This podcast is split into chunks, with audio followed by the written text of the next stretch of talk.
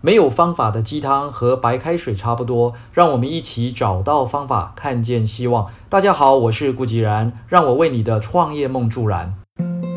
为什么资源整合非常重要呢？数年前，一篇有关国际总裁精英书院在马来西亚活动的快讯中，我们提到了未来的竞争不再只是产品的竞争、通路的竞争，而是资源整合的竞争。谁能够整合最多的资源，谁就能够掌握最多的客户，也就能够获得最大的盈利。正如同身价高达五百九十亿美元的甲骨文公司创办人 Larry Ellison 啊，他曾经说过的：“The more customers you have, the more scale you have. The larger you are, the more profitable you are。”也就是说，客户越多，规模越大，你越大就越赚钱。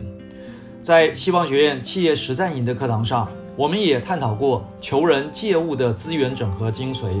所谓的资源啊，包含了人、事、时、地、物，只要能够有助于我们的策略发展，达成我们的目标，都是非常关键的资源。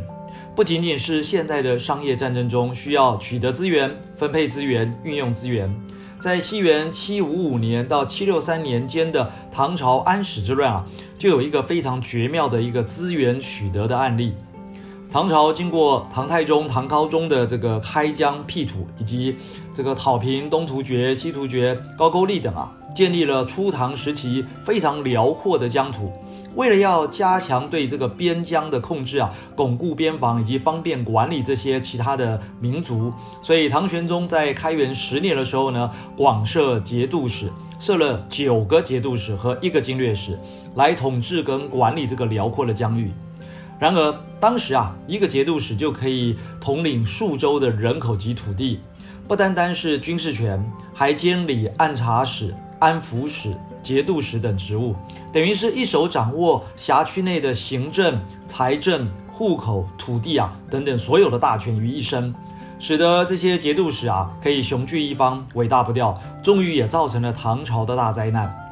唐玄宗的晚年，由于他荒于朝政。在天宝十四年的时候啊，安禄山和史思明趁着大唐朝廷内部的空虚跟腐败，联合铜锣、西、契丹、侍卫、突厥等民族啊，组成了一个大约二十万大军的一个联军起兵造反，最后弄得长安失守，这个玄宗退位，改由太子李亨在灵州啊自行登基为唐肃宗。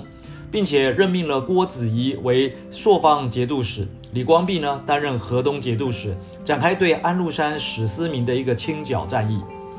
当史思明的部队围攻河阳的时候啊，由于叛军是以这个西北的民族所组成，非常善于的骑射，有非常多这种很优质的战马，双方的战力啊相差悬殊，所以李光弼呢决定是以这个坚守河阳城啊，隔河屯兵对峙的方式来应对。而史思明呢，为了要夸耀他的军力啊，就命令下面的人每一天呢，把这些优质的战马都带到了河边潜水的沙洲地方呢，洗浴给对岸的守军看，去让这些绵延数里的骏马来扰乱军心。为了要尽速解决这样的一个僵持与不利的战况，